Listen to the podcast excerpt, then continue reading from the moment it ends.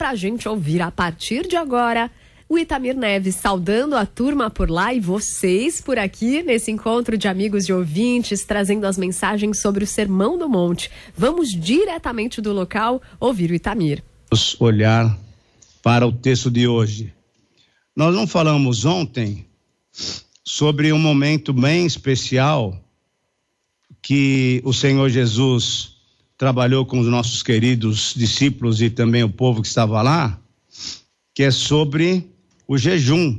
Lembra que nós falamos sobre as esmolas, né? Sobre a nossa participação financeira e também sobre a oração, oração do Pai Nosso.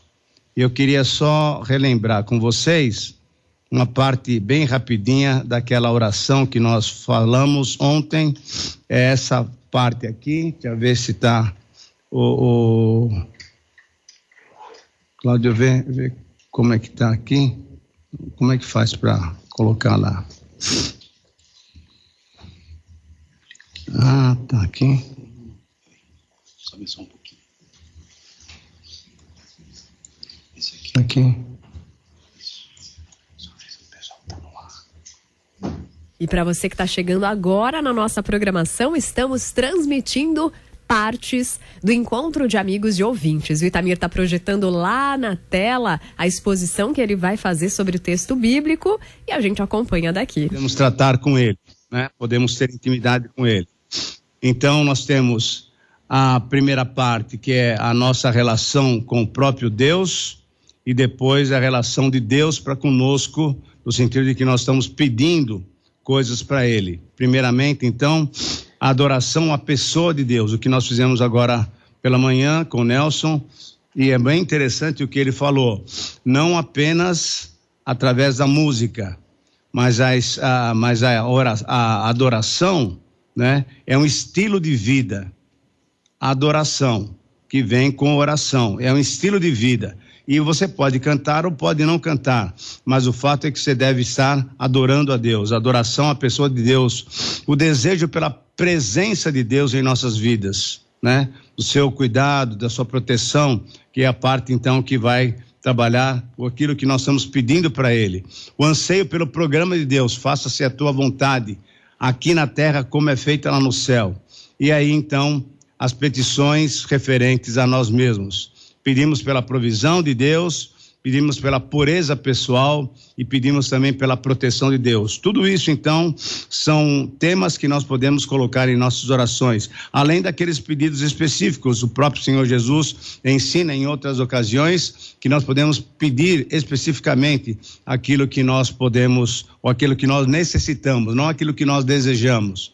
A Bíblia promete que Deus uh, cumpre, né? Supre a nossa necessidade e é importante que a gente tenha isso bem claro em mente. Não é aquilo que nós desejamos, mas aquilo que nós necessitamos, e Ele sabe daquilo que nós necessitamos. Muito bem, depois disso, então, o Senhor Jesus, ele fala sobre uma outra maneira de nós, muitas vezes, nos relacionarmos com Ele, né? E os fariseus, então, faziam isso de uma maneira muito especial. Eles oravam bastante e mostravam, então, aquilo que eles faziam para que as outras pessoas vissem. Eles ah, davam ofertas, esmolas, né? Para que também as pessoas pudessem observar como eles faziam. E eles jejuavam também. E o Senhor Jesus, então, é muito claro em dizer o seguinte: quando vocês jejuarem, não vos mostreis contristados como os hipócritas, porque eles desfiguram o rosto com o fim de parecer aos homens que estão jejuando. Em verdade vos digo que eles já receberam a recompensa. Tu, porém, novamente aquela colocação, né? Não vocês fazendo isso mais, mas vocês fazendo uma outra maneira de procedimento. Tu, porém, quando jejuares, unge a tua cabeça, lava o teu rosto, com o fim de não parecer aos homens que você jejua, e sim ao teu pai que vem em secreto.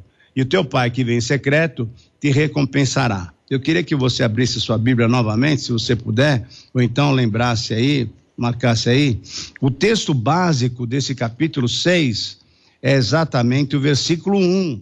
Parece que Jesus faz uma pregação assim, muito especial. Ele mostra, primeiramente, uma proposição e depois ele vai dando exemplos, né? O capítulo 6, versículo 1 diz assim: Tenham cuidado de não praticar as suas obras de justiça diante dos outros, para serem vistos por eles. Se vocês fizerem isso, vocês não terão nenhuma recompensa do Pai Celestial. Então, de que maneira nós fazemos o que nós fazemos? Com que motivação nós fazemos aquilo que nós fazemos? Nós ofertamos, nós adoramos, nós oramos, nós jejuamos, porque essa, inclusive, tem sido uma prática muito esquecida né, nos nossos dias. O jejum.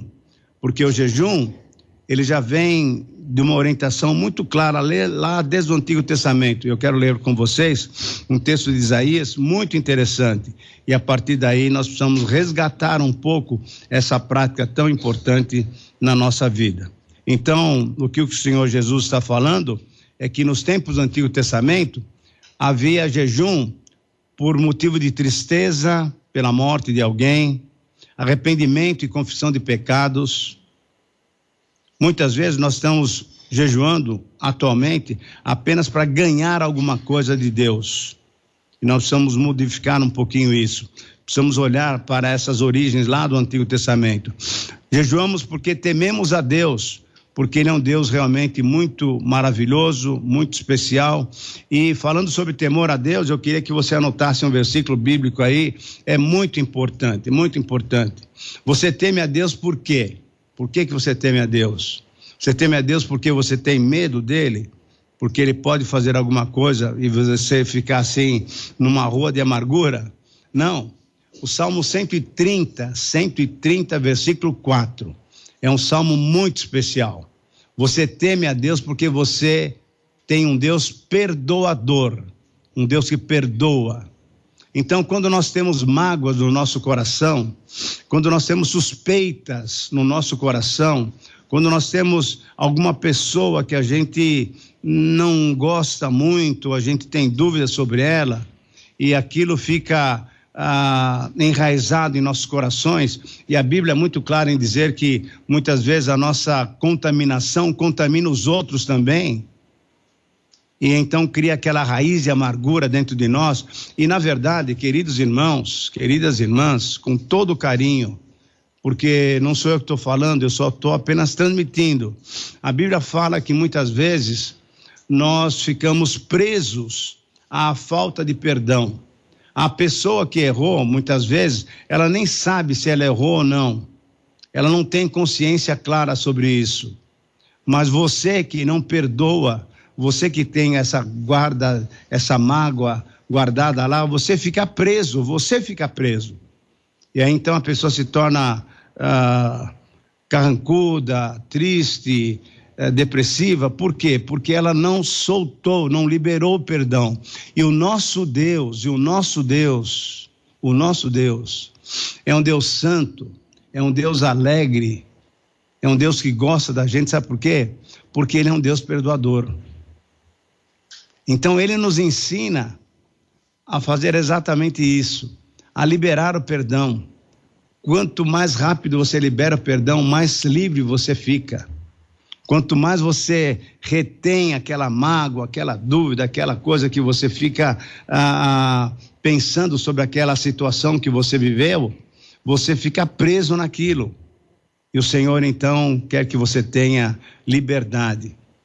Ele é um Deus perdoador e é exatamente nesse temor a Deus eu então eu jejuo, eu digo para Deus, olha, não dependo mais de nada, não dependo da minha alimentação, nem de nada. Eu dependo do Senhor.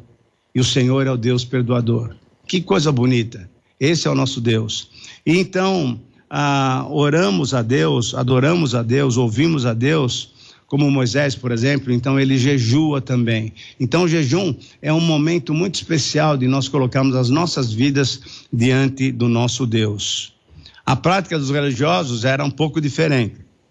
Os religiosos sabiam qual era o jejum que agradava a Deus mas eles sabiam também, pelo menos deviam saber, lá em Isaías 58, então queria que você abrisse sua Bíblia ali, para você perceber o que que agrada a Deus no jejum, nessa prática religiosa, e o que que não agrada a Deus.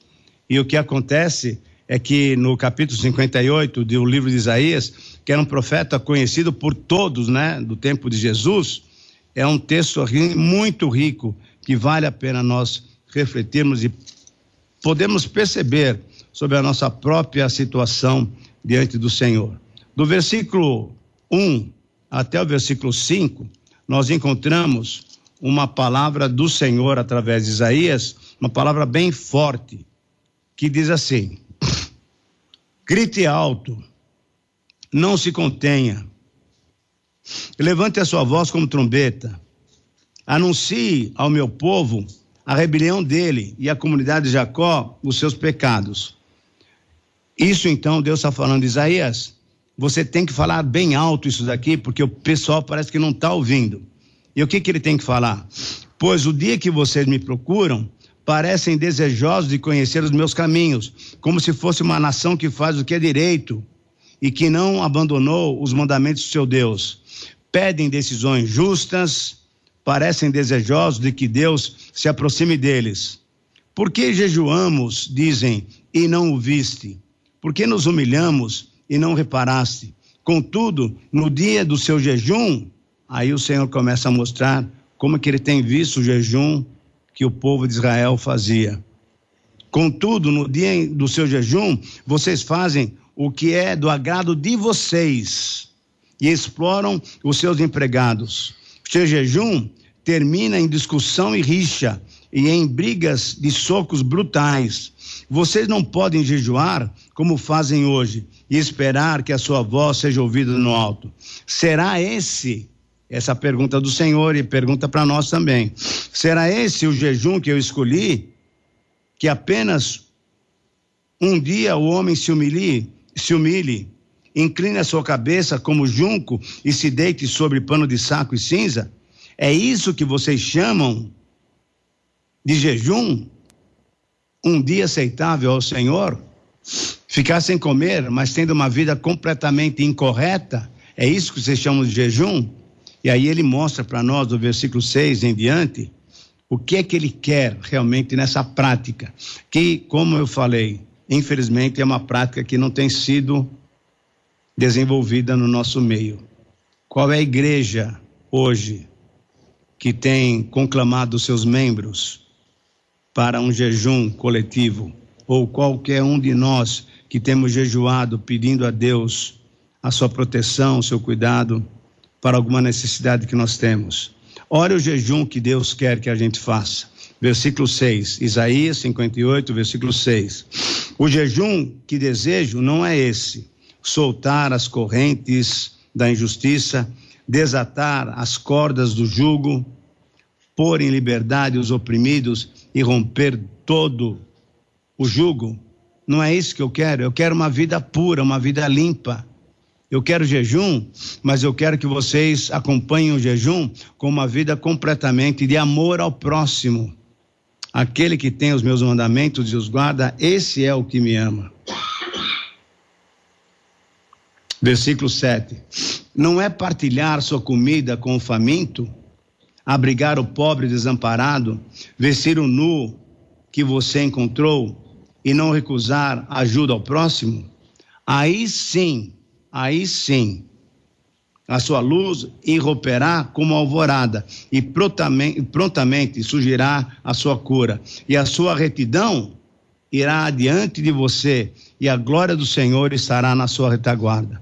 Aí sim você clamará ao Senhor e ele lhe responderá. Você gritará por socorro e ele lhe dirá: Aqui estou. Isso quer dizer o seguinte: que nesse momento em que você está concentrado em buscar a Deus, demonstrando que a alimentação não é tudo para sua vida, o que vale mais para sua vida é a sua relação com Deus. Quando a sua vida estiver em ordem com Deus e você estiver então pedindo para Deus a sua bênção, aí sim, aí sim, quando Deus olha para a nossa motivação, para a nossa para a motivação do nosso coração, aí Aí sim, você clamará ao Senhor e ele lhe responderá. Você gritará por socorro e ele dirá: Olha, eu estou aqui. Pode saber, eu estou ouvindo a sua oração. Estou vendo o teu jejum. Estou vendo a sua prática.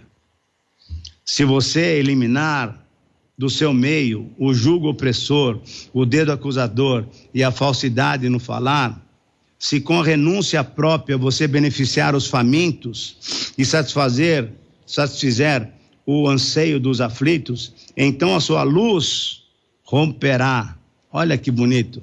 Ela despontará nas trevas e a noite será como luz ao meio-dia.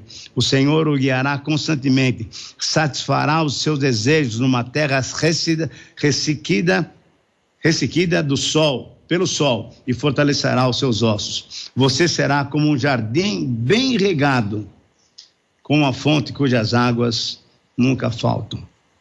O que Deus quer de nós? Ele quer essa adoração, ele quer essa, essa demonstração de que o nosso interesse é somente dele, mas ele quer que você tenha também uma vida correta diante dele.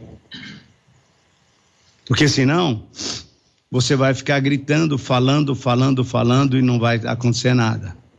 Mas quando a tua vida está em ordem com ele e você vai precisar se arrepender, como disse o texto, você vai ter que confessar o seu pecado, a sua insuficiência, a sua incapacidade de ter uma vida bonita.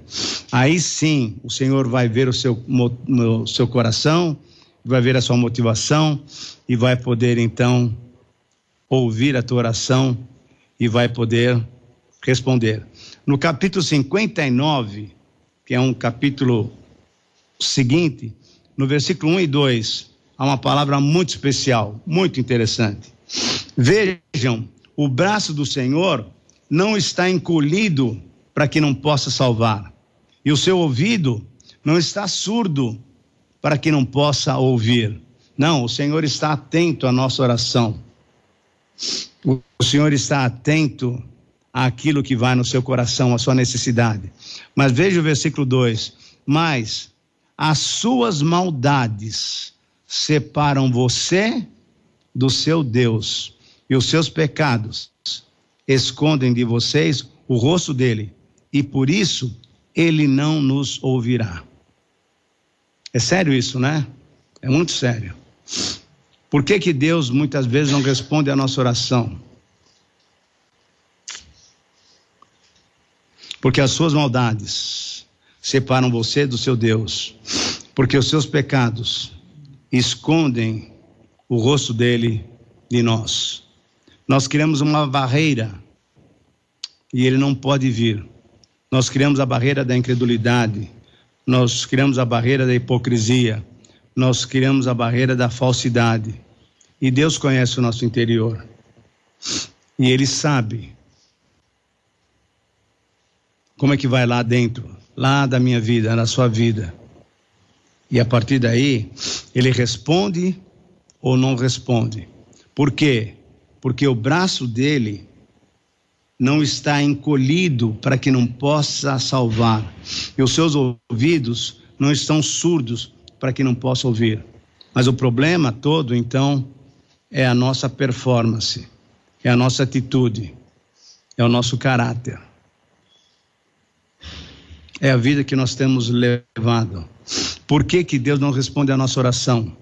Porque muitas vezes nós estamos apenas só pedindo, pedindo, pedindo, mas não estamos realmente desejosos de fazer a vontade do Senhor. Esse é o grande desafio. E aí o Senhor Jesus então mostra exatamente como é que os fariseus faziam. Ficavam então com os rostos desfigurados. Ai, o que, que, tem? Não, não tem nada, está tudo bem. Mas eu estou percebendo que você está um pouco abatido hoje. Não, não é nada quer dizer, querendo fazer uma, um drama, né? Não, mas eu estou percebendo que você não está legal. Não, é que hoje eu estou jejuando. Aquela cara de pau. E ele falou o seguinte: Olha, peraí, você quer jejuar mesmo? Você quer demonstrar que você está afim de ter um relacionamento bom com Deus? Então, lave o seu rosto, penteia bem o seu cabelo, as irmãs passam aqueles cosméticos todos bonitos aí que vocês passam, né? Os homens pintem o cabelo, isso é para quem tem cabelo, né? Quem não tem, só passa a mão bem boletinha aqui assim e tal. Não fique querendo aparecer, não fique querendo mostrar. Se a nossa intenção é mostrar para os outros que nós fazemos alguma coisa, que nós damos oferta, que nós jejuamos, que nós oramos, você está mostrando para os outros e não está mostrando para ele. E ele que vem em secreto, e ele que vê o secreto do seu coração,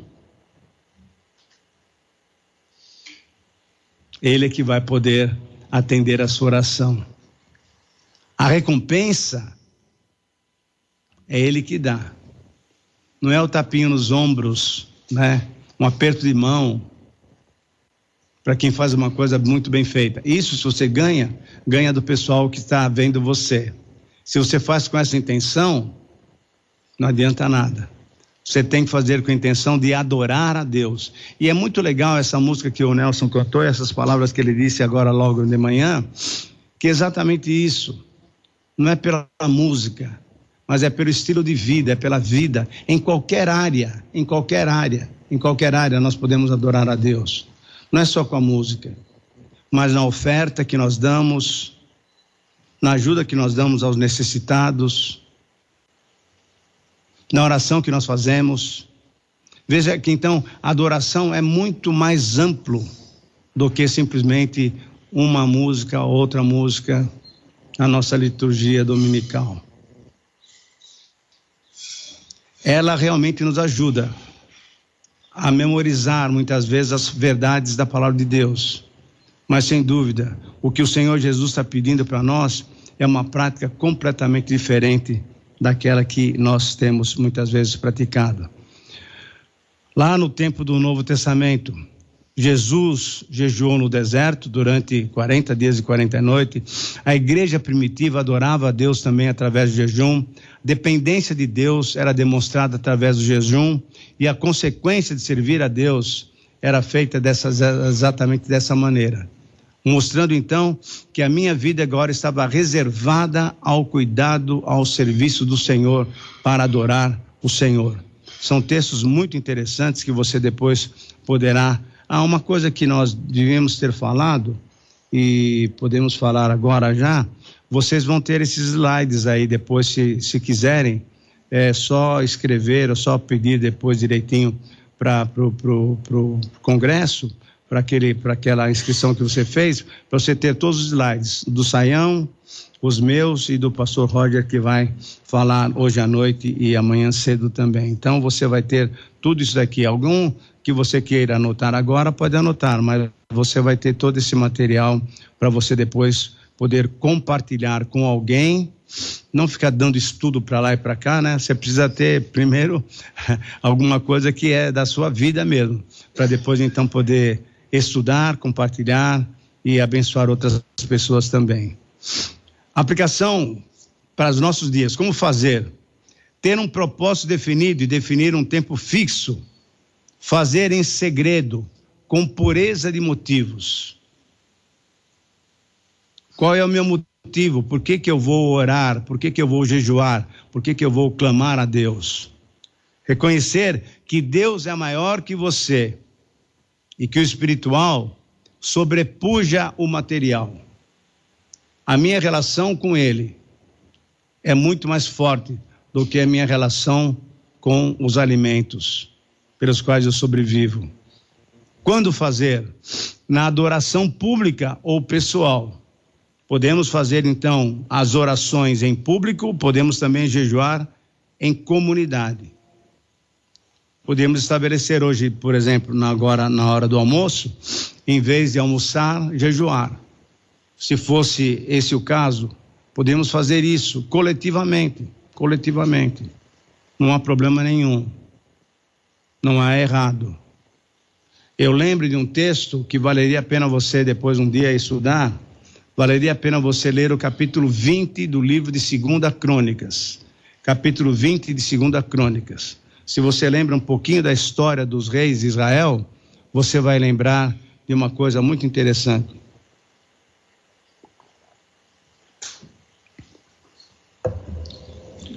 Quando Davi passou o trono de Israel, as doze tribos, para Salomão, logo depois Salomão começou a reinar reinou durante 40 anos e quando ele morreu, o que aconteceu foi que as tribos foram divididas.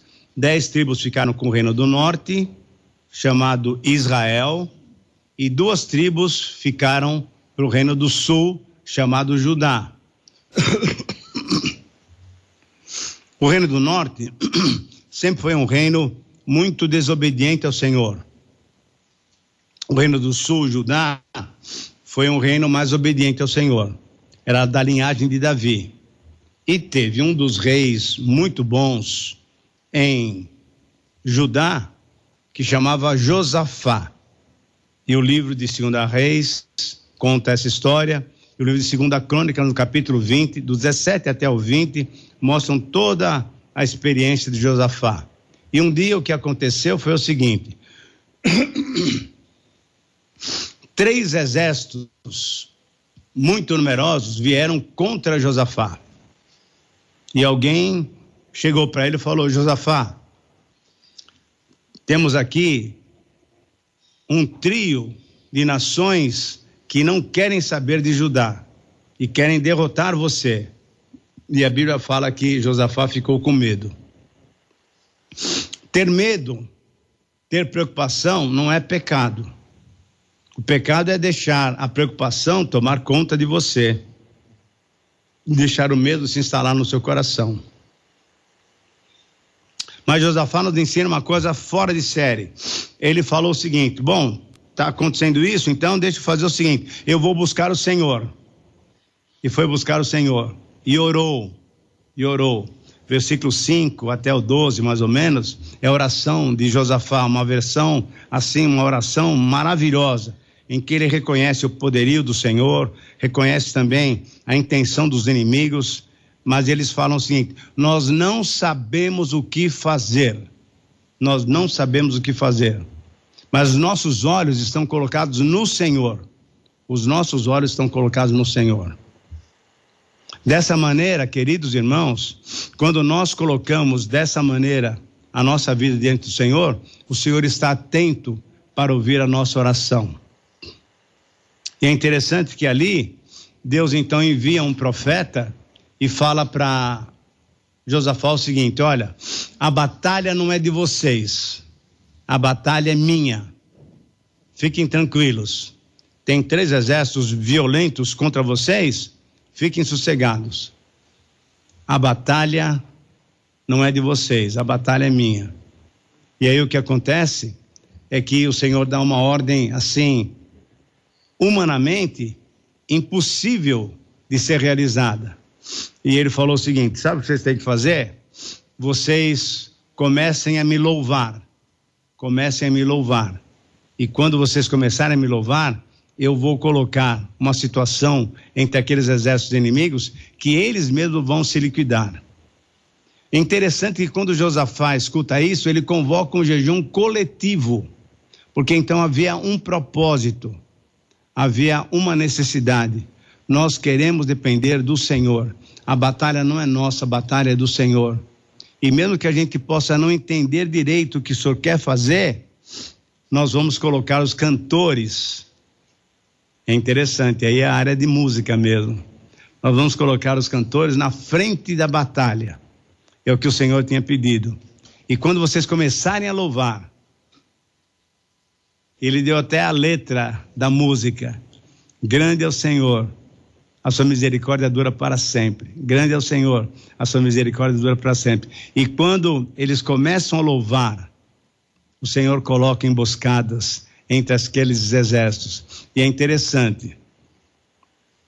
Depois desse jejum coletivo, porque buscaram corretamente a presença do Senhor, os três exércitos que estavam contra Judá, eles se movem um contra o outro e acabam completamente mortos, totalmente mortos. Três exércitos que fizeram uma aliança para atacar Judá e eles são completamente aniquilados, porque o Senhor luta a nossa batalha. Queridos irmãos, procurem a Deus nesses momentos de dificuldade, porque a batalha não é nossa, a batalha do Senhor. E quando eles chegaram para ver o campo de batalha, sabe o que encontraram? Muita gente morta, muita gente morta, nenhum sobrevivente. E a Bíblia relata, leia, leia esse capítulo, versículo 20, capítulo 20 de 2 Crônica. Eles levaram três dias, três dias, para recolher os despojos, os bens que aqueles soldados tinham. Se a gente for pensar nos dias de hoje, eles foram recolhendo os relógios Rolex, celulares, todos os aparelhos de tecnologia, estava tudo lá exposto para eles. Ficaram três dias para recolher isso. Por quê? Porque a batalha não é nossa. A batalha é do Senhor. Por quê? Porque eles jejuaram coletivamente. Porque eles clamaram a Deus. E Deus vem por socorro. Então, vale a pena a gente relembrar essas práticas e colocar em prática na nossa vida também, né? Um jejum vai demonstrar o teu interesse em ter a Deus em primeiro lugar e as outras coisas nos serão acrescentadas. Deus avalia os nossos atos de justiça à luz do nosso amor por Ele e pelos irmãos. Lembre sempre disso daí ele vai avaliando aquilo que você tem no seu coração. E a partir daí, então, o Senhor Jesus vem e responde às nossas orações. O amor revelado em Jesus, o amor é fruto do Espírito, amor é cumprimento da lei. É dessa maneira pela qual o Senhor, então, faz com que a batalha seja dele. E nós só podemos, só precisamos aguardar a maneira pela qual ele vai solucionar. Gente, nós precisamos entender exatamente isso. Não é segundo o nosso querer, segundo o nosso prazo. É confiar no Senhor. Deus é o Deus que cuida de todas as situações, as piores situações que você possa imaginar. Se você confia em Deus, se você tem uma motivação correta de que quer depender apenas dele, sossegue, tranquilize-se, porque Deus vai fazer a obra. A obra não é nossa, a obra é dele. A batalha não é nossa, a batalha é dele. Quando contribuímos, quando oramos, quando jejuamos, sem tentar impressionar a Deus, ganhar méritos diante de Deus, e lhe confessamos as nossas deficiências, nós o agradamos. O que ele quer é que nós mostremos a nossa dependência dele a nossa sinceridade diante dele. Quando aprendemos a contribuir, orar e jejuar, sem que os homens nos vejam, somos recompensados por aquele que nos vê. E não vê os nossos atos, não. Ele vê o nosso coração, ele vê a nossa motivação. Quando agimos assim, sobrepujamos a mera religiosidade.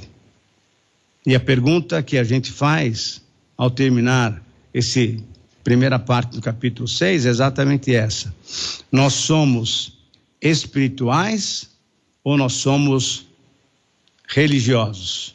O que é que você faz? Como é que você vive? Você vive a partir de práticas, práticas até saudáveis, mas confiando nessas práticas, porque você vai na igreja, porque você tem a Bíblia, porque você lê a Bíblia, porque você contribui ou você realmente ama Deus e ele vê lá o fundo do seu coração, ele percebe que você realmente é alguém que depende dele. E aí, olha só, eu quero ler mais uma vez um pedacinho desse 58 de Isaías. Aí sim a sua luz irromperá como alvorada, e prontamente surgirá a sua cura, e a sua retidão irá diante de você, e a glória do Senhor estará na tua retaguarda significa o quê? Que você vai estar coberto de todos os lados pela presença gloriosa do Senhor. Depende de você. Você e eu temos que definir isso daí. Amém? Que Deus nos abençoe, então. Então, essa é a primeira parte do capítulo 6. A segunda parte vai vir agora. Mas eu queria que a gente fizesse o seguinte agora. Enquanto eu vou passar os slides para a segunda parte, você vai se levantar Pode se levantar.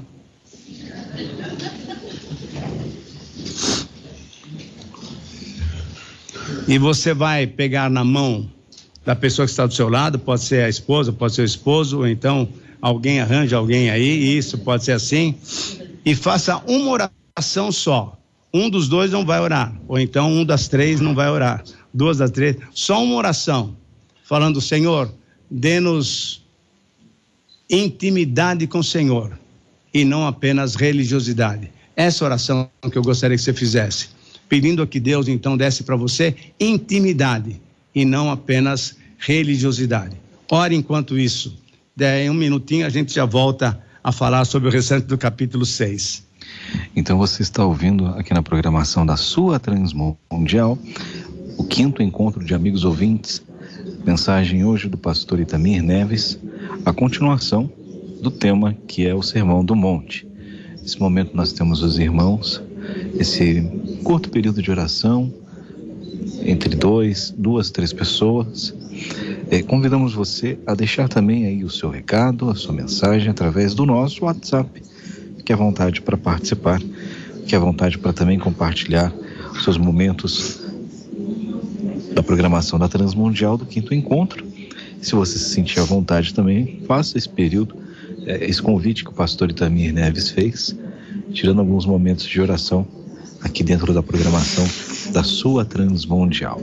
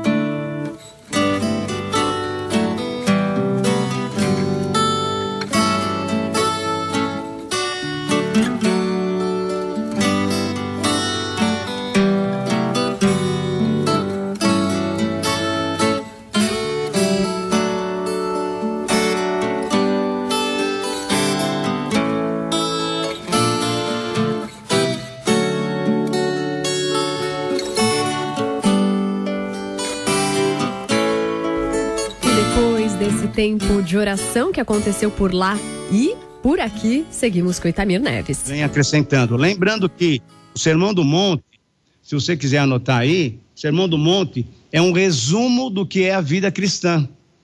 É um resumo daquilo que é a vida nova que o Senhor quer que nós tenhamos.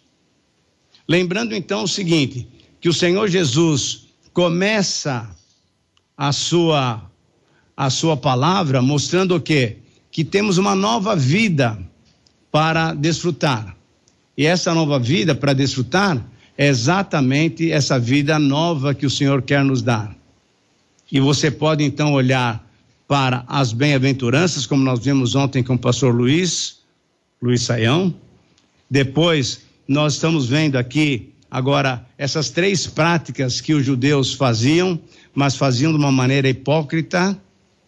E agora Jesus começa a mostrar outros detalhes da vida cristã.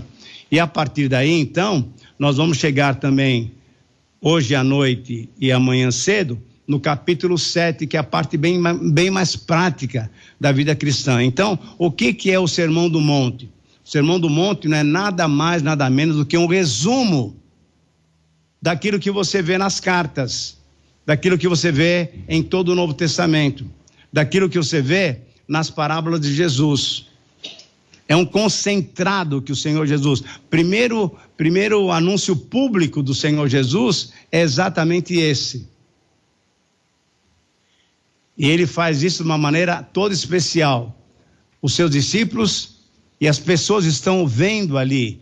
E por isso que lá no final do capítulo 7, quando vocês vão ver isso amanhã cedo, vocês vão perceber que as pessoas olhavam para Jesus e percebiam que ele falava de uma maneira completamente diferente daquela que os outros instrutores da religião faziam. Ele tinha autoridade no que falava. Então, mais do que nunca, o que nós precisamos é olhar com muito foco o capítulo 5, 6 e 7 de Mateus, porque ali você tem um resumo daquilo que você deve viver. Lembrando aquilo que o pastor Saião falou ontem, nós não conseguimos, nós não conseguimos ver o sermão do monte, de jeito nenhum. Porque esse é o tipo de vida que Deus se agrada, mas eu sou pecador. O que eu tenho que fazer é confessar a minha incapacidade e pedir a graça dele, o espírito dele na minha vida, para que então eu possa viver esse tipo de vida, uma vida que glorifica o nosso Deus.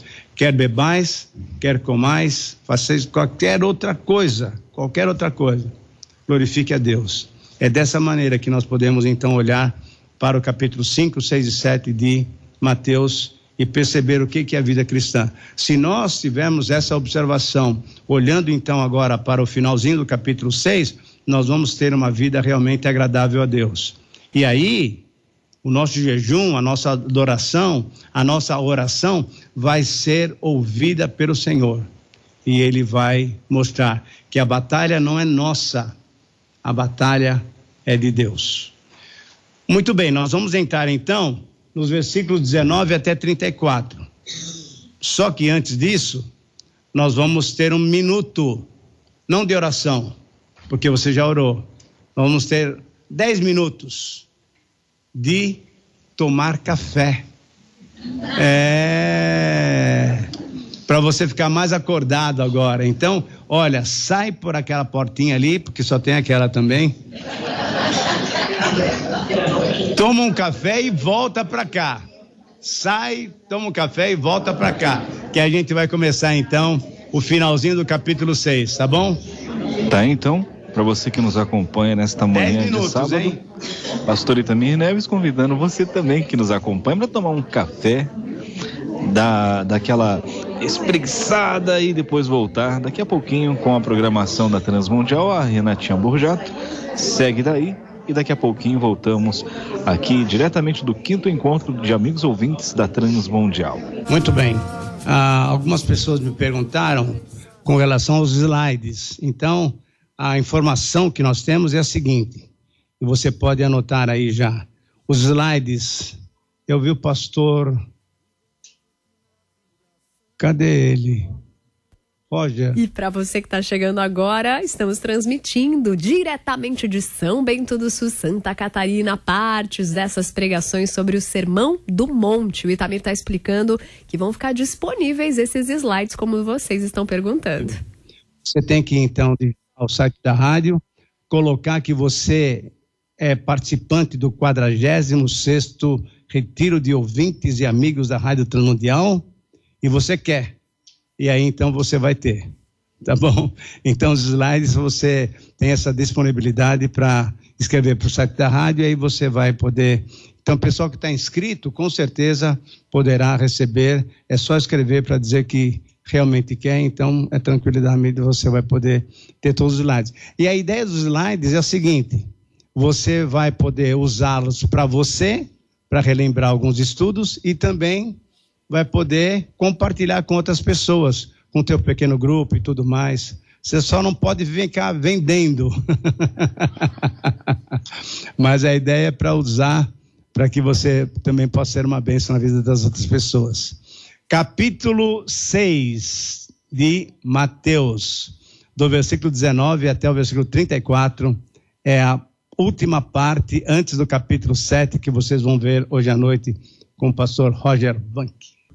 Eu vou ler e aí depois a gente pode fazer os nossos comentários para que tudo possa ser bem entendido. Então, no comecinho do capítulo 6, o Senhor Jesus dá três exemplos de como viviam os fariseus e como viviam os religiosos, e nessas três áreas ele estabelece qual é a maneira pela qual nós devemos falar, devemos falar com Deus, devemos nos orientar na nossa relação com Deus. E do versículo 19 em diante, ele vai mostrar para nós quais são alguns cuidados que nós devemos ter com relação àquilo que o Senhor tem dado para nós. Então, do versículo 19 em diante, por favor, abra sua Bíblia aí para a gente poder entender. Não acumuleis para vocês mesmos tesouros na terra, onde a traça e a ferrugem destroem, e onde os ladrões arrombam e furtam.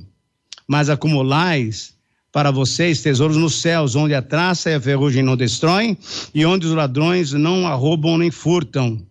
Pois onde estiver o seu tesouro, aí também estará o seu coração. Os olhos são a candeia do corpo. Se os seus olhos forem bons, todo o seu corpo será cheio de luz. Mas se os seus olhos forem maus, todo o seu corpo estará cheio de trevas. Portanto, se a luz que está dentro de você são trevas, que tremendas trevas são. Ninguém pode servir a dois senhores, pois odiará um e amará o outro, ou se dedicará a um e desprezará o outro. Vocês não podem servir a Deus e ao dinheiro, ou em outras versões, a Deus e a Mamon. Era um Deus do dinheiro. Portanto, eu lhes ligo: não se preocupem com sua própria vida, quanto ao que comer ou beber, nem com seu próprio corpo, quanto ao que vez de vestir. Não é a vida mais importante que a comida e o corpo mais importante que a roupa? Observem as aves do céu. Não semeiam, nem colhem, nem armazenam em celeiros, Contudo, o Pai Celestial as alimenta. Não tem vocês muito maior valor do que elas? Embora vários de nós estejamos hospedados no ambiente dos pássaros, o Senhor Jesus está falando que a gente vale um pouquinho mais do que os pássaros, não é isso? Quem de vocês, por mais que se preocupe, pode acrescentar uma hora que seja a sua vida? Um côvado, né? Por que vocês se preocupam com roupas? Vejam como crescem os lírios do campo. Eles não trabalham nem tecem. Contudo, eu lhes digo que nem Salomão, em todo o seu esplendor, vestiu-se como um deles. Se Deus veste assim a erva do campo, que hoje existe e amanhã é lançada ao fogo, não vestirá muito mais a vocês, homens de pequena fé. Portanto, não se preocupem dizendo: ah, o que, que nós vamos comer, o que, que nós vamos beber, o que, que nós vamos vestir pois os pagãos é que correm atrás dessas coisas, mas o vosso Pai Celestial, olha só, sabe que vocês precisam delas. E lembra que no comecinho da oração, lá no capítulo 6, bem no comecinho da oração, ele fala que o Senhor já sabe antes que a gente peça. Antes que a gente peça, ele sabe do que nós necessitamos. E aí, no 33, aquele versículo que todos nós conhecemos: Busquem, pois, em primeiro lugar, o seu reino e a sua justiça, e todas as coisas vos serão acrescentadas. Portanto, não se preocupem com amanhã, pois o amanhã trará suas próprias preocupações. Basta a cada dia a sua porção de mal, porque cada dia vai ter uma porção de mal. E por isso é que nós vamos procurar sempre a presença do Senhor. Então, o que, que nós podemos entender e aprender aqui. Nesses versículos 19 a 34, Jesus está nos mostrando que na busca do fundamental temos que nos precaver contra a ansiedade pelas coisas que são passageiras. Se você se lembra do texto lá de 1 João, capítulo 2, versículos 15, 16, 17, ele nos mostra exatamente isso que quando nós amamos as coisas do mundo, nós estamos nos desviando do amor ao Senhor. E aí, as coisas do mundo são passageiras, o mundo passa, mas aquele que faz a vontade do Senhor, aquele que procura o Senhor, esse então permanece para sempre.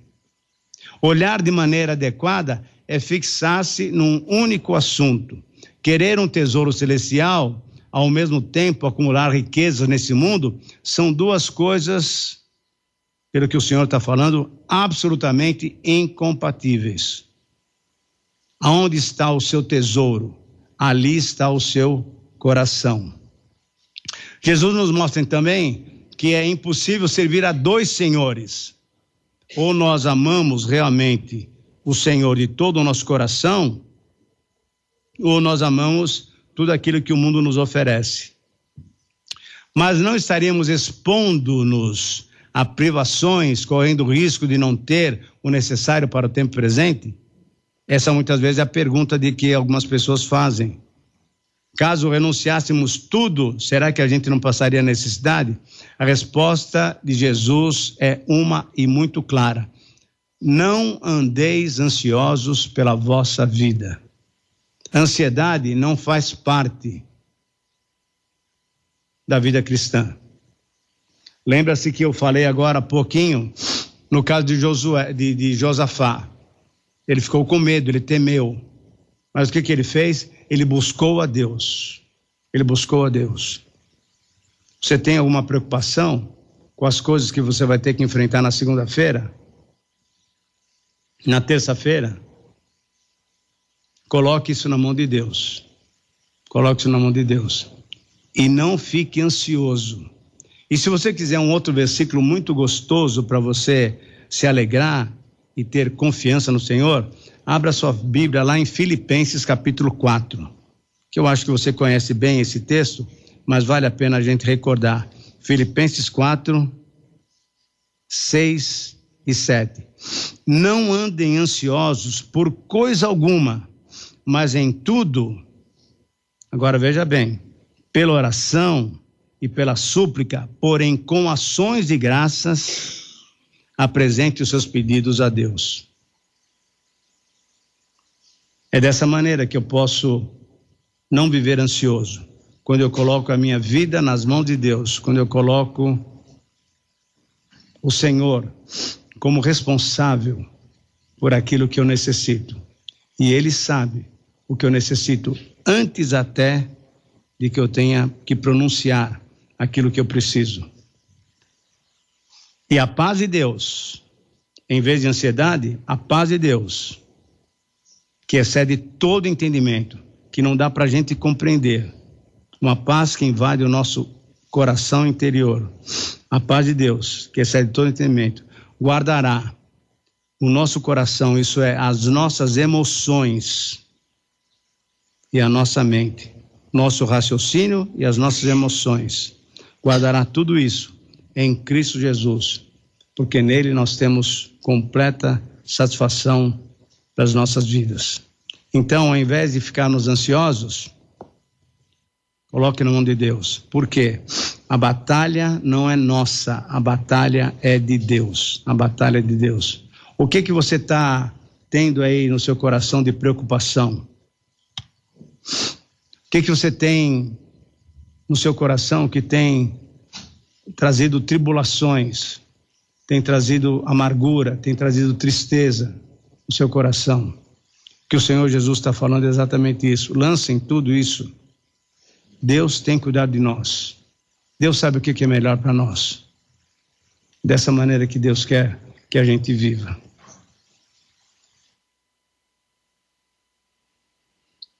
Estejamos então alertas e abramos os nossos olhos, como nos pede o Senhor Jesus. Ele recomenda que observemos na criação os inumeráveis pequenos sinais da assistência e da bondade de Deus. O nosso Deus é o Deus que cuida dos pequenos detalhes. E se Ele cuida desses pequenos detalhes e nós valemos mais para Ele do que esses pequenos detalhes, com certeza ele tem muito cuidado de nós. E por que que nós podemos dizer que nós valemos mais do que esses pequenos detalhes? Porque um dia ele mandou o filho dele, ele veio até nós para morrer em nosso lugar. Ele não morreu por lírios do campo, por pássaros do céu. Ele morreu por nós, mostrando então que ele tem dado valor a cada um de nós. Então, a nossa vida, a nossa preocupação, a nossa ansiedade pode ser colocada nas mãos dele, porque ele tem cuidado de nós. Quando constatamos a sua bondade, podemos manter o foco no fundamental, sabendo que Deus tem cuidado de nós. Primeiro texto, 19, 20 e 21. Não acumuleis para vós outros tesouros sobre a terra, onde a traça e a ferrugem corroem, e onde ladrões escavam e roubam, mas ajuntai para vós outros tesouros no céu, onde a traça nem a ferrugem corrói, onde ladrões não escavam nem roubam, porque onde está o teu tesouro, aí também estará o seu coração. Quais são os alvos dos cristãos? Quais são os alvos dos cristãos? Primeiramente, na área das posses, das nossas posses. Qual é o problema? O problema é o acúmulo e a devoção às riquezas. A juntar, a juntar, a juntar, a juntar. E nós, pais, e agora a grande maioria nós aqui, já somos pais de gente já um pouco crescida, né? Eu acho que tem poucos casais que têm filhos pequenos aqui ainda. Quem tem filhos pequenos, menos de seis aqui? Significa que todos nós já temos filhos com mais de seis anos, né? E aí, nós muitas vezes passamos a vida inteira querendo acumular, acumular, acumular. Lembrando que você não vai levar nada, nada. Você vai deixar para seus filhos. E o que acontece com seus filhos quando você falece? Briga, discussão.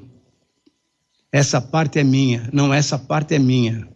Isso ele deixou para mim, não, isso daqui ele deixou para mim. Não é que você não deva deixar nada, não. Deixa, se você puder deixar, mas não faça disso o seu foco de vida. Essa que é a ideia que o Senhor Jesus está nos dando. O que você puder dar para os seus filhos, dê uma boa educação, um bom caráter, um bom testemunho, uma vida bonita, para que eles possam entender que vale a pena servir o nosso Deus.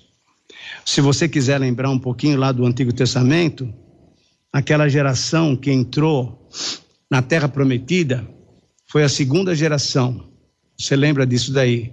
A primeira geração foi eliminada no deserto durante 40 anos. Por isso que eles andaram 40 anos, porque Deus tinha falado: vocês foram incrédulos e vocês não entrarão na terra prometida. Somente dois entraram, Josué e Caleb.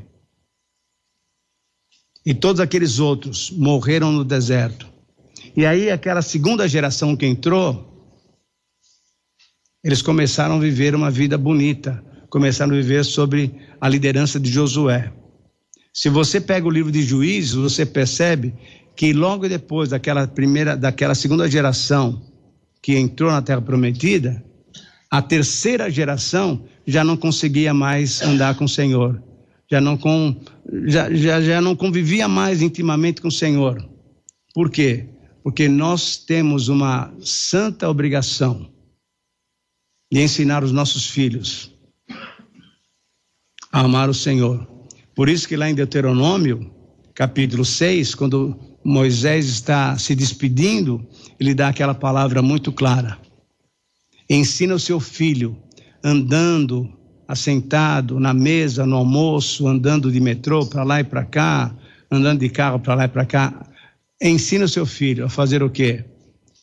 Que só temos um único Deus, amar a Deus sobre todas as coisas.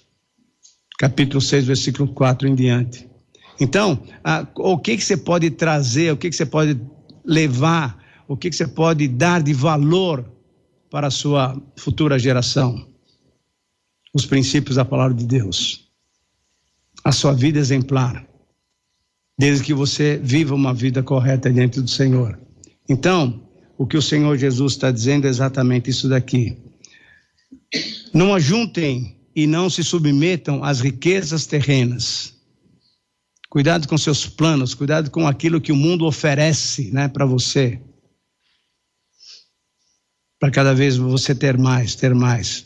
Tesouros terrenos podem ser atacados. Podem ser atacados. E o princípio, então, que deve nos mover é esse: a dedicação às riquezas terrenas nos impedem de ajuntar bens espirituais. Aonde você está investindo o seu tempo? Onde você está investindo o seu dinheiro? Onde você está investindo a sua energia? Nas coisas do Senhor? Nas coisas espirituais? É isso que você vai deixar de legado para os seus filhos. Por que, que nós temos, infelizmente, muitos filhos, e até filhos de ministros, até filhos de pastores, que não querem mais saber do Evangelho? Porque não viram esse exemplo dentro de casa. Não viram esse exemplo dentro de casa.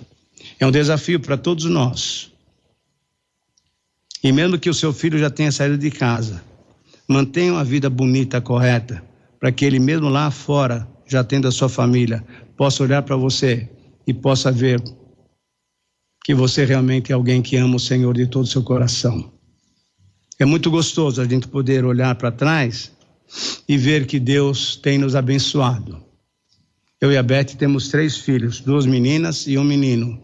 Quer dizer, a gente fala de menino, mas eles já são homens. E nós temos três, seis netos. E pela graça de Deus, misericórdia dele, todos os três estão no Evangelho. Todos os três estão envolvidos na igreja, trabalhando na igreja. Trabalhando na igreja. E não é o trabalho na igreja, é porque eles amam a Deus. Porque atividade na igreja, gente, não vale, desculpe a palavra, não vale nada. O que vale mesmo é a nossa vida de intimidade com Deus. E aí, com essa intimidade, com essa alegria que Deus nos dá em servi-lo, o que que nós vamos fazer? Nós vamos querer servi-lo realmente. Nós vamos, aí então você vai poder fazer uma série de atividades.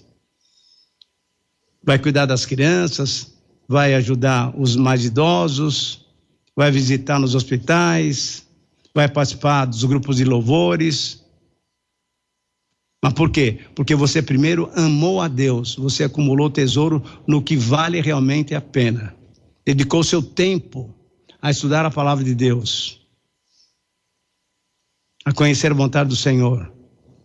E aí, o que vai acontecer é que você está passando um legado muito especial para os seus filhos eles vão poder também passar esse mesmo legado para os filhos deles, para os seus netos. E se você é avô e avó já, é certo que a criação tem que ser dos pais. Mas, por favor, não deixe de, de vez em quando, dar uma palavrinha para o seu neto e para sua neta. É muito gostoso saber que você tem uma herança, você tem netos e netas que também servem o Senhor. Por quê? Porque você ama a Deus, passou isso para os seus filhos, e você pode ajudar também os seus filhos a fazer isso com os seus netos. Então, não acumulem tesouros, riquezas terrenas. Você tem condições de dar uma boa fortuna para os seus filhos? Aleluia. Mas não tenha isso como grande alvo. Passe para eles a grande fortuna de ser o quê? Um servo do Senhor, uma serva do Senhor. Isso realmente vale a pena. Então, na área das posses, cuidado com o que você tenta acumular aqui. Você perde o principal, que é tesouros no céu. Investir em missões, investir no sustento de pessoas que estão trabalhando para favorecer os necessitados é essa maneira pela qual Deus quer que você faça das suas posses, daquilo que Ele tem te dado. No livro segundo a Crônicas é um texto também muito lindo. Quando, capítulo 6, quando Salomão vai oferecer o templo, quando Davi vai oferecer o templo ao Senhor, ele fala: Olha, a gente está dando, e isso não é nosso, não. O Senhor é que nos deu. O Senhor é que nos deu. Nós estamos apenas devolvendo uma pequena parcela que o Senhor tem nos dado. É essa a motivação nossa ao passarmos o dízimo para as nossas igrejas. Reconhecendo que Deus tem nos dado. Qual é a tua motivação? Lembra as perguntas que nós fizemos ontem? Qual é a tua motivação em dar, em fazer algumas coisas para Deus? Deus quer ver a pureza do nosso coração. Quando nós damos com a motivação correta, Ele aceita. A mesma coisa no capítulo 58 com relação ao jejum. Qual é a tua ideia? Qual é a tua motivação e Ele conhece o nosso interior. Ele pode nos abençoar. Mas Jesus continua falando e ele fala sobre uma outra área. Os olhos. Os olhos são a lâmpada do corpo. Se os teus olhos forem bons, todo o teu corpo será luminoso. Se, porém, seus olhos forem maus, todo o corpo estará em trevas. Portanto, caso a luz que há em ti sejam trevas, que grandes trevas serão. Versículos 22 e 23. Então, na área das nossas atenções, das nossas atenções. Qual é o problema? O problema é exatamente isso: uma visão incorreta dos valores da vida. Uma visão incorreta dos valores da vida. Nós precisamos ter uma cosmovisão, um olhar para o mundo e olhar para a nossa vida de uma maneira correta, olhando sobre o prisma de Deus. Como é que Deus vê a nossa vida aqui? Deus vê que tudo isso aqui é passageiro. O mundo passa. O mundo passa. Qual é, qual é a orientação que o Senhor Jesus então nos dá? Cuidado com aquilo que chama a nossa atenção. O que, que tem chamado a sua atenção? O que, que você tem colocado os olhos? E o mundo, e o nosso mundo, tem nos oferecido coisas assim, bem interessantes muito interessantes. Veja na televisão as propagandas, aquilo que a turma antigamente chamava de comercial. Tudo bonito, carro bonito, uma casa bonita, contas bancárias, etc, etc, etc. Cuidado com aquilo que você fixa os olhares.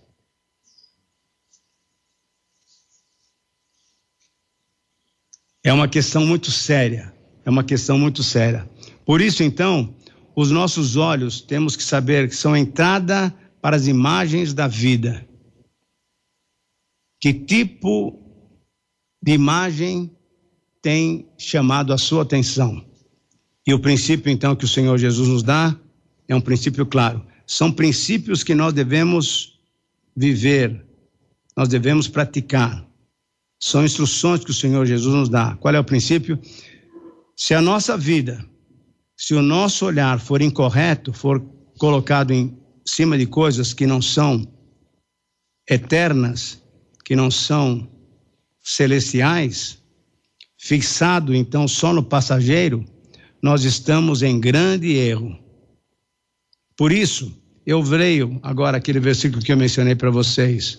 1 João capítulo 2, se você quiser abrir ali, você pode ler, ou então pode sublinhar aí na sua Bíblia. Mas você conhece esse versículo bastante, vale a pena recordá-lo então.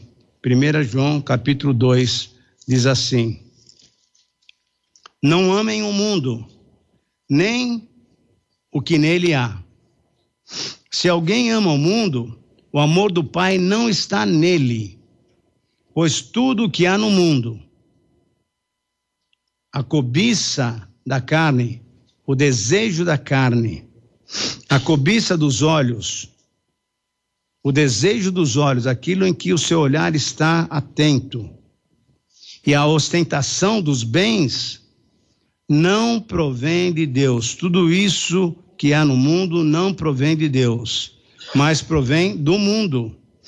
E aí, a palavra de Deus é muito clara, dizer o seguinte: o mundo e os seus desejos passam, mas aquele que faz a vontade de Deus permanece para sempre.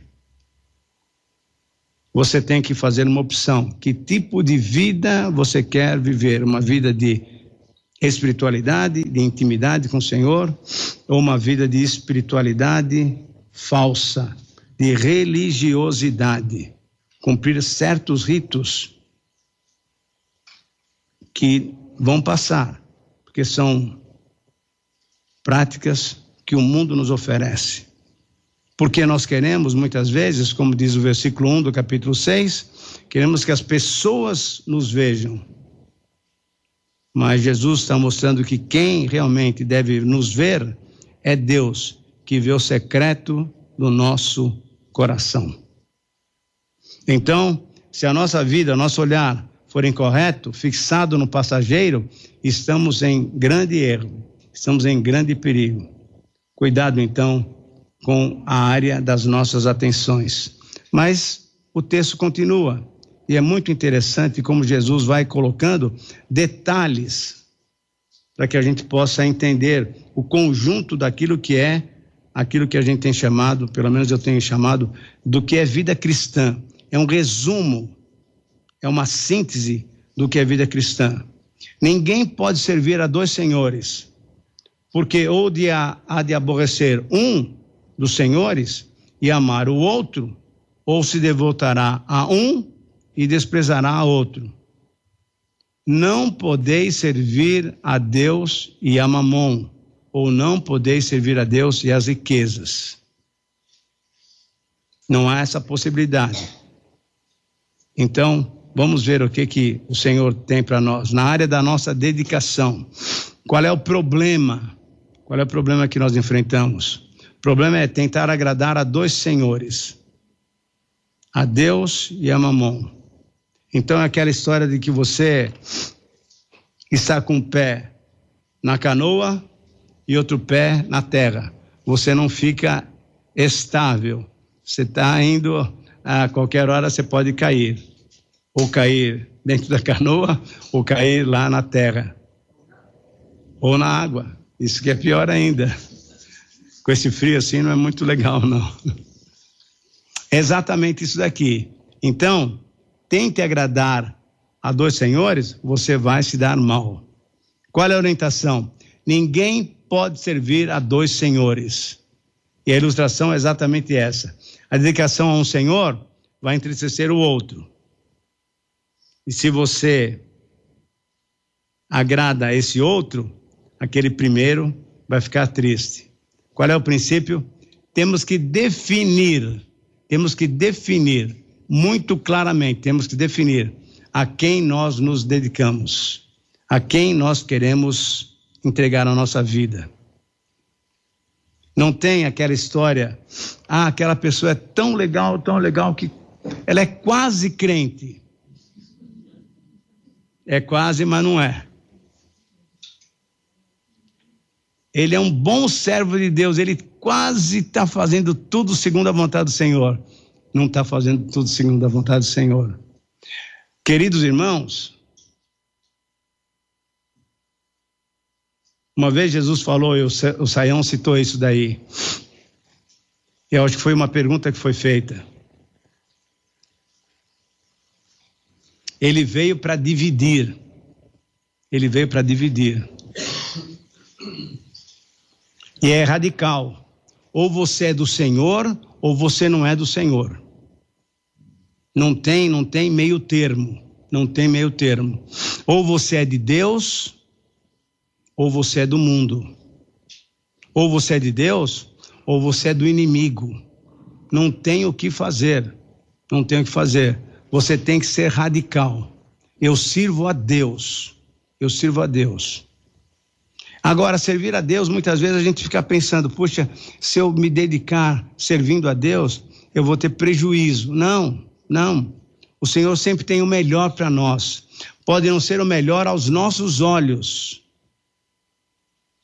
mas é o melhor para nós. E eu quero citar aqui o exemplo do apóstolo Paulo. Você lembra de Paulo? Ele queria servir a Deus na sua ignorância ainda. E ele fez o quê? Ele procurava acabar com qualquer religião, com qualquer seita que aparecesse e falasse que o Messias já estava lá. E quando então o cristianismo começou e os discípulos começaram a pregar que Jesus era o Messias, ele ficou possesso, né? E quis fazer o quê? Acabar com todo mundo. E foi lá para Damasco com cartas do Sinédrio. Pode prender e pode trazer para cá, porque a gente vai dar um jeito nesse pessoal. E o que, que ele fez? Ele foi para lá, mas Jesus deu um toque nele, falou: Peraí, a quem você quer servir mesmo? Quem és tu, Senhor? E ele começa a servir, e não só servir, mas ele começa a sofrer pelo Senhor Jesus Cristo. E aí você fala: Puxa, mas então, Entregar a nossa vida a Deus vai levar sofrimento. Vai levar sofrimento. Talvez fisicamente, talvez materialmente, possa até acontecer alguma coisa, mas espiritualmente, mas interiormente, vale totalmente a pena. Vale totalmente a pena. Eu não sei se você consegue perceber que Deus está fazendo conosco o seguinte: Ele está nos preparando para passar a eternidade junto com Ele. Dá para entender? Ele nos prepara durante esse tempo aqui para que a gente possa estar perfeito para participar da eternidade com Ele. A boa obra que Ele começou, o que, que vai acontecer? Ele vai concluí-la para que a gente possa participar com Ele na eternidade. Então, não, não, se preocupe, porque Ele vai fazer, eu já percebi. Ele vai fazer com que você se sinta bem interiormente, interiormente. É o que vale realmente muito a pena. Pensando então no exemplo de Paulo, Paulo queria ir para Roma. Tinha pregado o evangelho em todas as regiões e tal, ali você vê no capítulo 15 de Romanos. E ele quer ir para Roma, para na verdade ir para a Espanha porque ele quer pregar o evangelho aonde o evangelho não tinha sido pregado ainda. E ele passa por Roma para então ser encaminhado, e essa palavrinha lá no grego é para ser ajudado financeiramente para chegar até a Espanha. Só que quando Paulo planeja isso, ele não está pensando que ele iria para Roma da maneira que ele foi. E a maneira pela qual ele foi não era nada tão legal, não.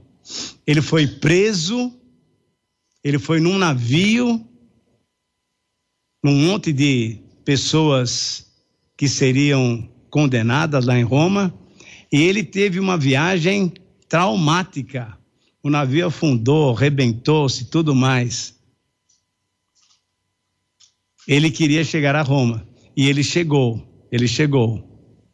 Porque, se você olhar no capítulo 23, Jesus falou: Olha, assim como você deu testemunho de mim aqui em Jerusalém, eu quero também que você vá até Roma. Então, a vontade de Deus também era que Paulo fosse até Roma. Aí você fica falando, puxa, mas não foi da maneira que Paulo queria. Não foi, realmente não foi. Ele foi chegar em Roma como um prisioneiro. Mas se você lembrar do que aconteceu durante aqueles dois anos, lá em Roma, foi alguma coisa, para mim, espetacular. Ele escreve quatro cartas, pelo menos três cartas e um bilhete, chamado Cartas da Prisão, Filipenses, Efésios, Colossenses ele escreve um bilhetinho lá para Filemão. Por falar nisso, ontem um dos, um dos alunos aqui do, do seminário falou: Puxa, como é que você conseguiu fazer um comentário dessa grossura com 17, 18 versículos? Tá ali, eu falei: dá uma lida lá, você vai ver. Tem coisa muito interessante, tem muita coisa muito interessante. Mas fora essas quatro cartas, ele está preso mas está servindo o Senhor com alegria. Tanto é que ele escreve em Filipenses a carta da alegria. Ele está preso. Chegou lá como um prisioneiro. Mas sabe o que aconteceu? De maravilhoso, e com certeza isso deu muito ânimo para ele. Se você olhar no finalzinho de Filipenses, ele está mandando saudações para aqueles irmãos que eles estão distantes dele. Ele manda saudação, sabe de quem? De uma igreja que foi fundada aonde, sabe aonde? No palácio de César. Sabe quem era o César daquela época? Era o Nero. Gente, quem manda no mundo é Deus. Quem manda no pedaço é Deus. O Nero, com toda aquela imponência e tal,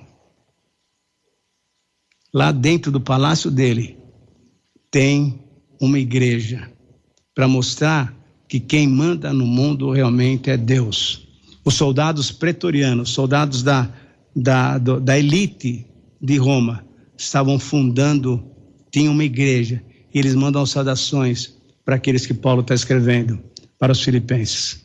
Por quê? Porque quando Deus, quando a gente coloca a nossa vida na mão de Deus, Deus nos conduz da maneira melhor, podendo até não ser uma coisa tão bem vista aos nossos olhos, mas para a glória dele, com certeza as coisas funcionam de uma maneira muito correta. E com alegria no nosso coração. Por isso que ele fala lá em Filipenses também: olha, eu considero tudo que eu tinha como lixo, como esterco. Porque o que eu quero mesmo é ganhar a sublimidade do Senhor Jesus Cristo.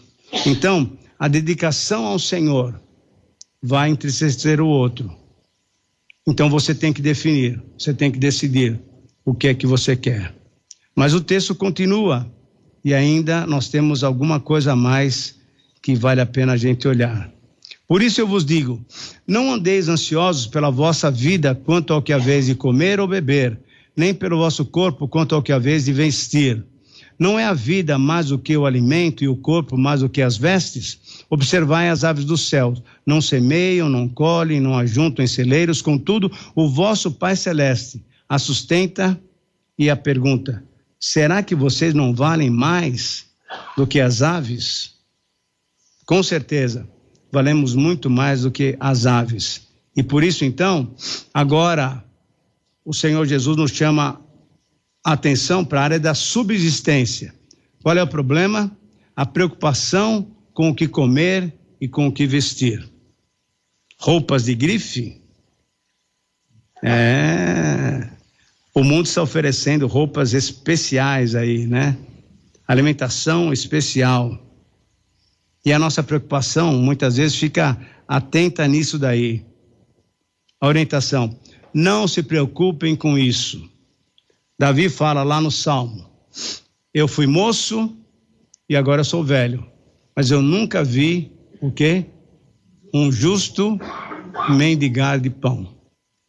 O Senhor supre a nossa necessidade. Você pode não ter uma vida esplendorosa em termos humanos, mas o Senhor te sustenta continuamente. Nunca vi um justo mendigar de pão. As aves não semeiam, não colhem, não estocam, mas Deus a sustenta. E a pergunta é exatamente isso: será que você não vale mais do que um pardalzinho, uma pombinha que está por aí? Com certeza, com certeza, nós valemos muito mais, porque Ele demonstra esse valor quando entregou o seu Filho Jesus para morrer por nós. Então, qual é o princípio que deve nortear a nossa vida? É maior o valor da nossa vida do que aquilo que nos sustenta. E o valor da nossa vida foi comprovado pelo fato de Cristo ter morrido por nós, sendo nós ainda pecadores. O que nós temos aqui nesses textos são vários princípios que eu vou passar todos eles depois, para que você realmente entenda qual é a maneira pela qual Deus quer que a gente desenvolva a nossa vida cristã. Mas aí, chega no versículo 27, e ele fala uma outra palavra bem, bem, bem específica. Não andeis ansiosos.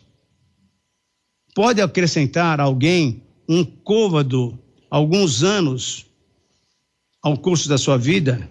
E nós estamos numa época em que cada vez mais a medicina tem nos apresentado o quê? Remédios, né? Que podem nos fazer ter uma vida mais longa. Não é problema nenhum, por favor. Se você tem condições e se o médico receitou, tome esses remédios, tome vitaminas, etc e tal. Tenha uma vida saudável. E quanto mais você puder viver dando um bom exemplo, viva. Mas saiba que você tem um limite. e quem tem o limite somos nós, mas quem dá o limite é Deus. Portanto, lá no Salmo 90, versículo 12, é muito legal. Ensina-nos a contar os nossos dias para que alcancemos coração sábio. Como tem sido a sua vida? Talvez esse seja um momento de refletir como é que você tem vivido até agora e como é que vai ser a sua vida daqui para frente. Quer queira, quer não, Deus trouxe você aqui para ouvir essas palavras, que não são nossas, são palavra de Deus, do Senhor Jesus. Você que tem que definir. O princípio, então, é exatamente esse que eu quero mostrar para vocês. Preocupação por uma vida mais longa. E você sabe que a própria palavra diz que quando nós obedecemos bem os nossos pais, nós temos uma vida, é o único mandamento com promessa. Temos uma vida mais longa. Ninguém pode acrescentar um tempo a mais na sua vida, porque Deus tem determinado. Então, nós choramos. Nós choramos quando algum parente, quando alguma pessoa muito querida vai embora. Sem dúvida nenhuma, machuca o nosso coração, sem dúvida nenhuma. Mas Deus sabe, e Deus é o dono da vida. Queridos irmãos, não não se esqueçam disso. Não se esqueçam disso, não se esqueçam disso. Ele determina o nosso tempo. Ele já determinou o nosso tempo. Leia o Salmo 139. Leia o Salmo 139. Ele nos conhece antes que nós temos sido o quê? Gerados no ventre da nossa mãe. E ele sabe qual é o nosso tempo. 30, 50, 23, 48, 75. Ele está me dando uma colher de chá ainda sobre horas. É. Eu combinei com ele. Isso é uma coisa bem pessoal. Eu falei com ele, falei, ó, antes do 100, esquece. Eu quero viver até o 100. E aí, a Beth, minha esposa e meus fi minhas filhas, principalmente minhas filhas, falam: pai, o senhor combinou com 100 anos, mas ele, ele quer que você fique bem, né? Não fique todo bagunçado aí, né? Chega aos 100 anos já lá capengando. Não, não. Ele quer que você cuide bem do seu físico para que você então chegue aos 100 anos como você acertou com ele. Agora, isso é o meu pedido. Não sei se ele vai atender. Pelo menos até agora está atendendo. Falta mais 25 ainda, então.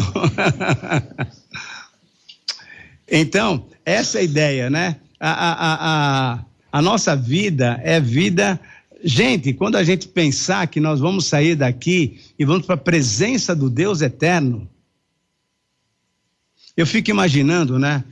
Eu gosto, eu dou aulas de teologia e tudo mais, e falo muitas vezes sobre ah, a própria teologia, né? O próprio caráter de Deus. Quando você pensa que esse Deus trino, ele está cuidando de todo o universo, não é, não é do planeta Terra, não é da galáxia nossa, não. É de todo o universo, de todo o universo. E tudo isso está sustentado pela sua mão, pelo seu poder. E aí, quando você lê lá em Mateus capítulo 10, que não cai um fio de cabelo da nossa cabeça sem que ele saiba. Hoje de manhã, quantos fios de cabelo caíram das nossas cabeças? Oh, exatamente. Essa, essa é uma palavra muito interessante. Nós vamos ser uh, glorificados, né? E tem irmãos que já são glorificados antecipadamente. Já estão subindo, né? Já estão subindo. Já estão subindo. não, é, não é calmo, não. É calvo. Calvo, sereno e tranquilo. Essa é a grande bênção. E saber então que o nosso Deus cuida de cada detalhe da nossa vida. Então, a, a, a, o desejo de ser uma vida longa, o desejo de ter uma roupa bonita, de ter alimentação, deixa com Deus. Ele sabe o que é melhor para as nossas vidas. Ele sabe o que é melhor. Qual é o princípio então? É maior o valor da nossa vida espiritual do que da nossa vida física. Deus está muito mais interessado na nossa intimidade com Ele, na nossa espiritualidade, do que da aparência que nós mostramos para as outras pessoas. Versículo 27. E aí chegamos nos versículos 28 a 31. Depois tem um pedacinho final que todos nós conhecemos. E por que andais ansiosos quanto ao vestuário? Considerai como crescem os lírios do campo. Eles não trabalham, nem fiam, e eu, contudo, vos afirmo que nem Salomão, com toda a sua glória, se vestiu como qualquer um deles, com simplicidade e beleza. Com simplicidade e beleza.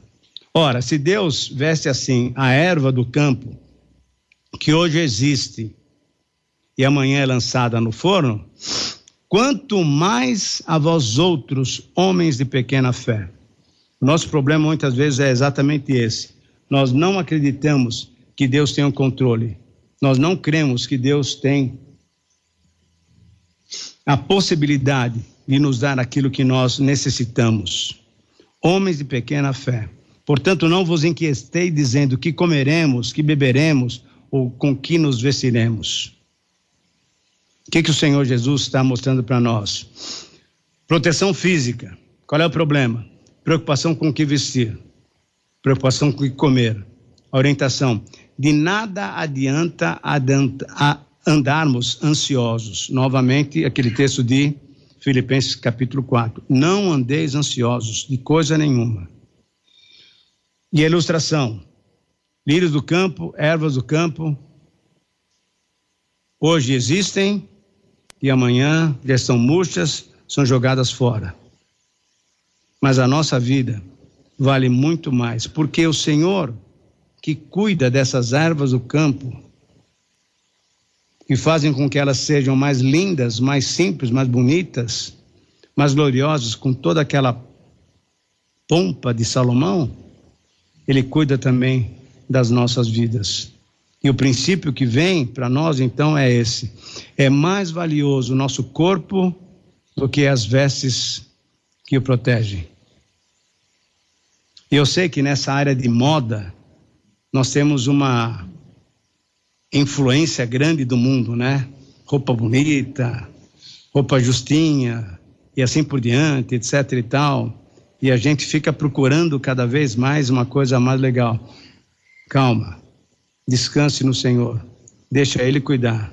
Deixa ele cuidar. Nosso corpo vale muito mais do que as vestes que o protegem. Porque os gentios é que procuram todas essas coisas. Pois o vosso Pai Celeste, se é que nós somos filhos de Deus realmente, ele sabe do que necessitais, do que necessitais, não do que você deseja. Buscai, pois, em primeiro lugar, o seu reino e a sua justiça, e todas as coisas vos serão acrescentadas. Portanto, não vos inquieteis com o dia de amanhã, pois o amanhã trará os seus cuidados. Basta ao dia o seu próprio mal. Palavra séria, né? Muito séria. E é um texto que nós conhecemos bastante. Vamos ver então o que, que nós podemos aprender na área dos nossos objetivos. Quais são os nossos objetivos? Qual é o seu objetivo? Qual é o seu objetivo a partir desse encontro? O que que Deus tem mostrado para você.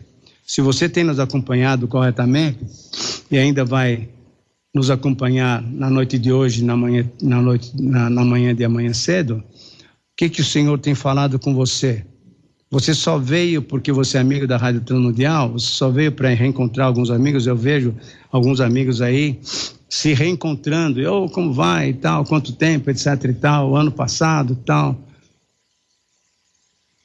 Será que Deus tem falado com você? Será que você tem pedido para Deus falar com você? Quais são seus objetivos? Ansiedade por objetivos incorretos.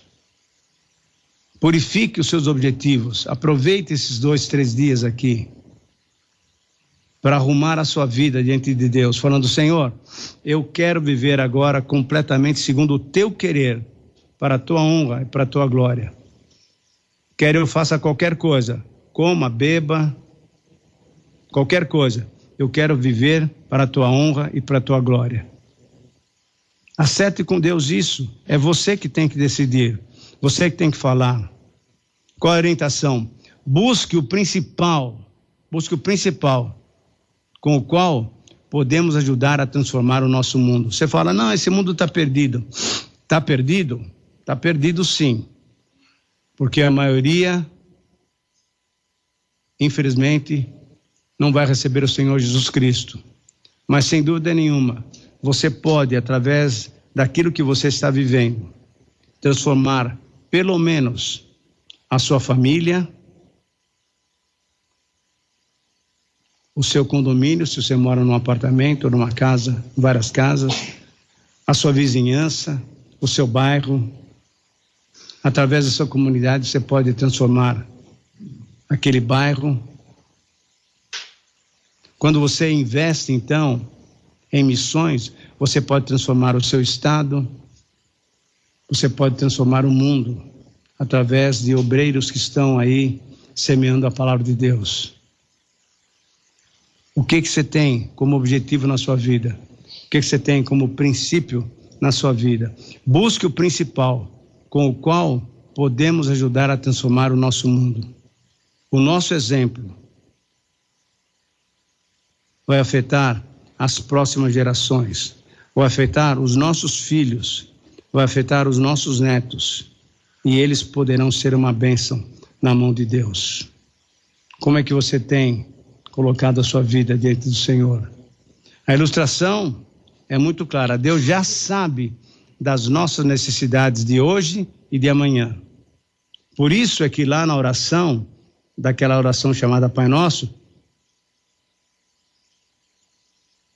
nos sustenta, nos dá o pão de cada dia, cada dia. Vamos olhar lá no capítulo 6, desde os versículos da oração, é muito legal o que o Senhor Jesus fala aqui. O Pai que vem secreto te recompensará. E quando orarem, não fiquem sempre repetindo a mesma coisa como fazem os pagãos. Eles pensam que pelo muito falar serão ouvidos. Não sejam iguais a eles. Por quê? Porque o seu Pai sabe do que vocês precisam antes mesmo que o peçam. Antes mesmo que você possa pedir, ele já sabe o que você precisa. O que você precisa fazer é entregar o seu coração, entregar a sua amargura, é entregar os seus objetivos, é entregar aquilo que vai no teu coração. E eu creio realmente que Deus nos trouxe aqui para esse momento de definição da nossa vida, para buscar em primeiro lugar o reino de Deus e as outras coisas, pessoal, as outras coisas não serão acrescentadas. O sustento, o Senhor vai sustentar. A alimentação, Ele vai nos dar o que comer. O vestuário, Ele vai nos dar roupa. As mágoas, as nossas relações com outros, o Senhor vai cuidar de tudo. Busque em primeiro lugar o reino de Deus. E deixe porque a batalha não é nossa, a batalha é de Deus.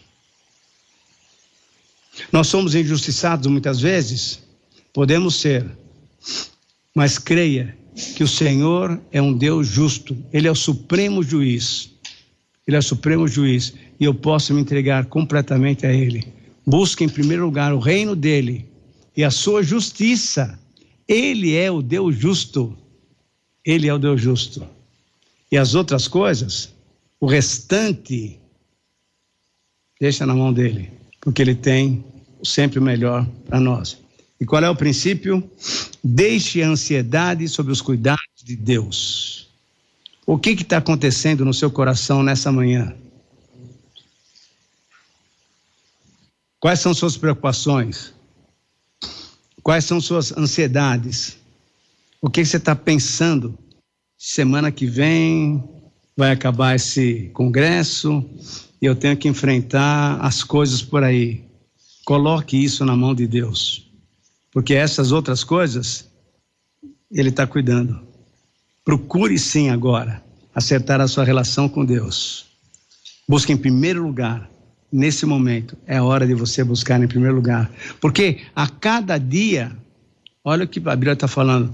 Jesus está falando, a cada dia vai ter uma porçãozinha de mal, vai ter uma porçãozinha de problemas. Mas quando eu entrego a cada dia os meus problemas para Deus, Ele vai cuidar, Ele vai cuidar, Ele vai cuidar. O que Ele quer é que você realmente limpe as mãos deixando tudo na mão dele, para que ele possa ter liberdade até para atuar de uma maneira toda dele, não nossa maneira, a maneira dele, para que ele possa atuar e ser então engrandecido através daquilo que eu faço, através daquilo que você faz. Que Deus possa nos abençoar que possamos então entender que o Sermão do Monte é uma, um resumo, é uma visão de toda a vida cristã. E amanhã, hoje à noite e amanhã, os irmãos vão ver então a parte mais prática, né? Por exemplo, começando no capítulo 7, só vou dar uma pequena palavrinha. Não julgueis, não julgueis, para, não seja, para que você não seja julgado. Cuidado, cuidado. Isso é vida cristã. Isso é vida... Deixa na mão de Deus, deixa na mão de Deus, deixa na mão de Deus, deixa na mão de Deus. Conclusão. Onde colocamos a nossa confiança? Onde colocamos a nossa segurança? E aqui eu queria chamar a sua atenção novamente para essas ideias que muitas vezes nós temos. Ah, eu sou um bom crente. Como é que você sabe que você é um bom crente? Ah, eu faço isso, isso, isso, isso, isso, aquilo. Lembra da oração do fariseu? Senhor, eu jejuo duas vezes por semana, eu dou o dedo de tudo, eu faço isso, faço aquilo. Eu não sou como os demais homens e nem como esse publicano. Cuidado com isso, cuidado com isso, cuidado com isso. Onde colocamos a nossa segurança? Na parábola do rico insensato, Jesus responde essas questões. Jesus disse que devemos considerar que a vida de um homem e de uma mulher, logicamente, não consiste na abundância dos bens que ele possui.